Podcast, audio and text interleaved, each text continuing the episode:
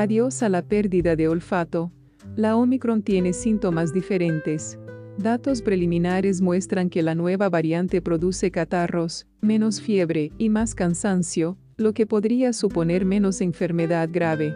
La variante Omicron es la que más mutaciones diferentes acumula en su genoma y esos cambios parecen estar manifestándose en los síntomas que sufren los infectados.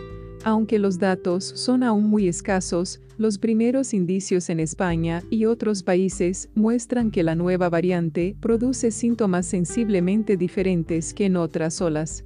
Uno de los cambios más claros es en la pérdida del olfato. En las primeras olas se daba hasta en un 70% de los pacientes y era un síntoma muy específico de la COVID comparado con otras infecciones respiratorias. Ahora, esta afectación es muy poco frecuente o nula. Uno de los ejemplos paradigmáticos es uno de los contagios en grupo más grandes que se han estudiado en detalle. Sucedió el 26 de noviembre en Oslo en un restaurante donde había un grupo de 111 personas, todas vacunadas con la pauta completa y una prueba de antígenos hecha uno o dos días antes. Una de ellas acababa de llegar de Sudáfrica, donde se detectó originalmente la Omicron. Esta variante infectó hasta el 74% de las 110 personas involucradas.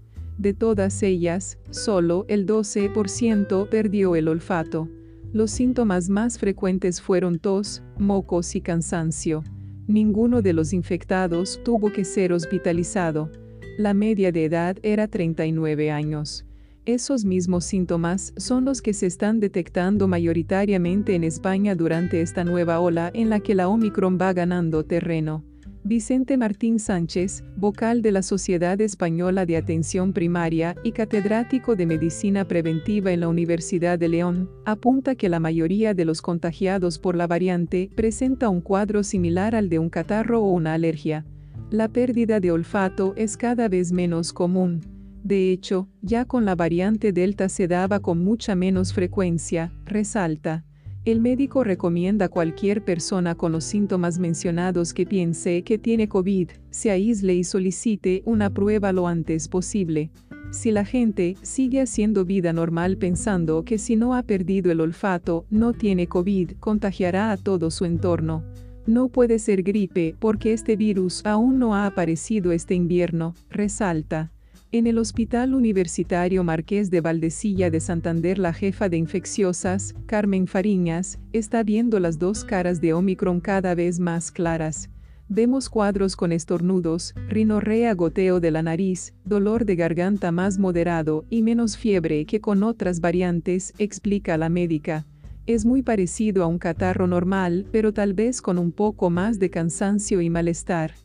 Ya no vemos la pérdida de olfato y gusto que había sobre todo con la variante alfa también conocida como británica y aislada en diciembre de 2020, añade. El cambio de síntomas puede indicar que la Omicron es muy contagiosa, pero menos eficiente causando enfermedad grave, opina Almirante. Hay datos que apoyan esta posibilidad. Un estudio preliminar realizado en la Universidad de Hong Kong usando la nueva versión del virus y células humanas ha mostrado que esta variante se reproduce 70 veces más que la delta en el tejido de los bronquios, es decir, las vías respiratorias superiores. Pero esa capacidad de reproducción es 10 veces menor que con la variante delta en el tejido pulmonar, el órgano donde comienza la neumonía que caracteriza la COVID grave. El gran crecimiento de la Omicron supone un enorme reto de salud pública.